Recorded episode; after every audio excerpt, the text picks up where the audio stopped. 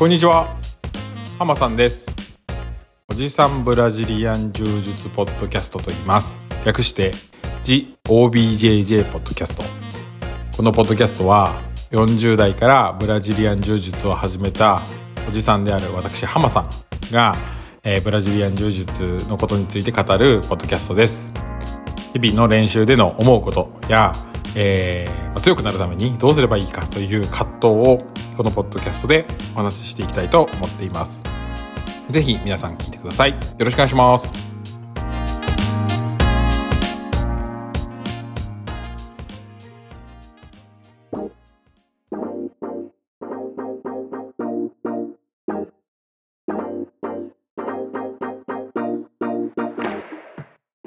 えー、こんにちは。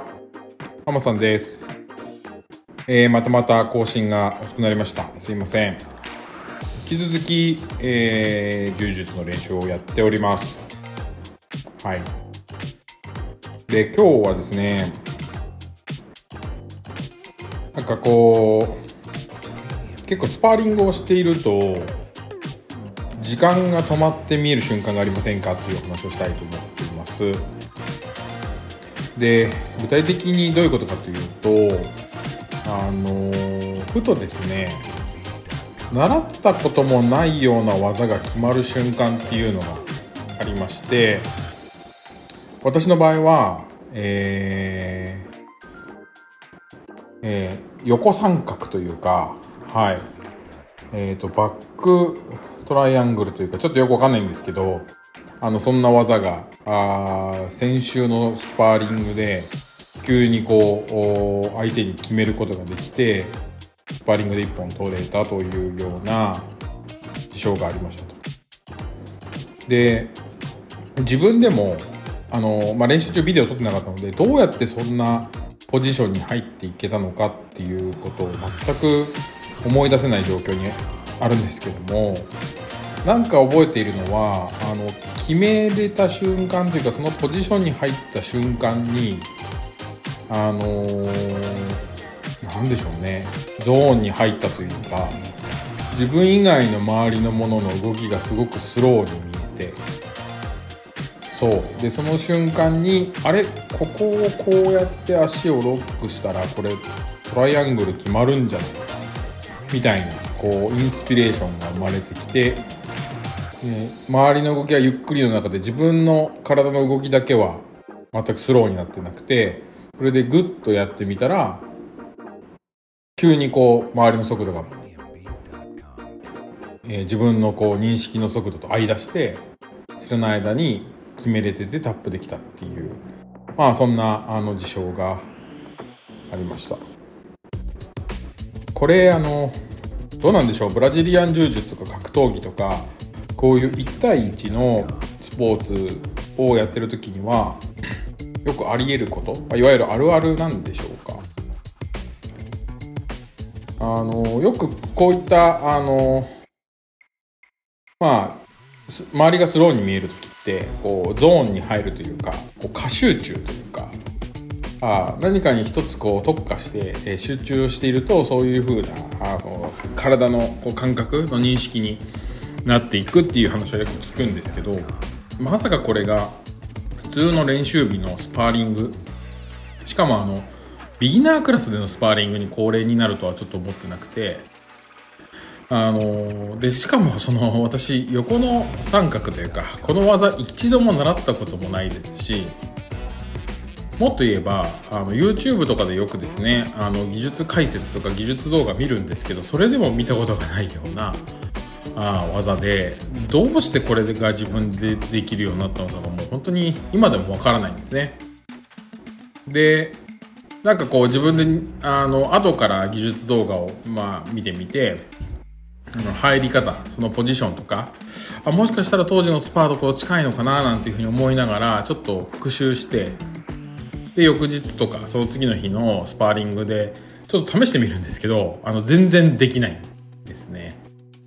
はい。なので、あの、こういったちょっと不思議体験を、あの、柔術を通してできたっていうのは非常にちょっと面白いなと思うものの、あの、自分ではちょっとなんかこう、怖いなみたいな、はい。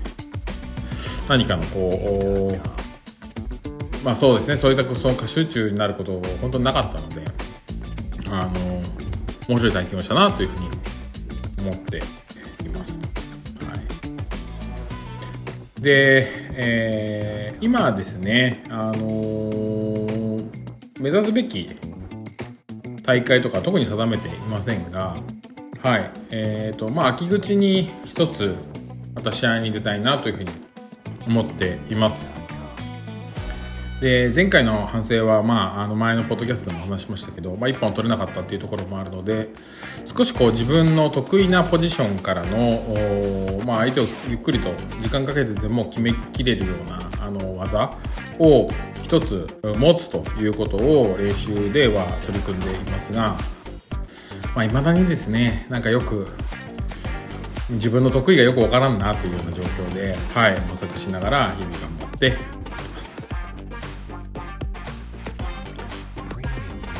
であともう一つですね、あのー、これはぜひあの柔術をやってる方で詳しい方いれば教えていただきたいんですけどある日突然残念なことに耳を触ってみると耳の中がこう内出血していることに気がつきましてで初めはものすごく小さいあの内出血だったんですけど、えー、これがこう練習をしていくたびにこう大きくなってきてきて今ではあの小指の第一関節っていうか小指の爪えー、ぐらいのサイズぷくっとですね耳の上の内側が膨れているっていう状況になってます、まあ、パッと見た感じよくわからないんですけど、はい、あのよくよく形を見てみると左右全く対象じゃなくなってきていてでかつこう膨らみも大きくなってきてすごくブヨブヨしているような状況であの私個人としてもあのこういうブヨブヨしたものがあるとどうしても触りたくなっちゃうんですけど、まあ、触ると多分あのいい方向にはいかないだろうなと思って、はい、今は放っておいております。まあ、こういったいわゆるその耳が湧くという事象というかあの、はい、柔道耳とか餃子耳とかっていう風になってしまうこの予兆なんだと思うんですけどこれ耳の内側に溜まってるこの液体というか血みたいなものって抜いた方がいいんですかね？今日あの耳鼻科に行ってきたんですけど、まあ、抜くと確実にそういったその耳の形の変形が認められるようになっちゃうのでできれば薬で、えー、止血止めとか抗生剤とか炎症止めを飲んで、えーと、自然にこう引いていくのを待った方がいいよというふうに言われて今日は、えー、お薬を出してもらって終わりでした。はい。まああの耳の形に特にこうこだわってはいないですけどまあできれば、あのー、体、生まれ持った体の形をこう変形させないで、柔術を楽しめればいいなと思っているので、ぜひですね、あの、初めてなったこういった耳の内側の、えー、内出血の処置についてお詳しい方いましたら、ぜひ、あの概要欄のツイッターからですね私のツイッターから DM をちょっと送っていただけるとありがたいと思います。アドバイスぜひいただければと思っています。はい。はいということでなんかこう柔術今復帰して大体まあ4ヶ月次で5ヶ月目に入りますけどあの一生懸命柔術をやっている人がなるようなこの耳のこう怪我とは言えないですけどね耳の状態とか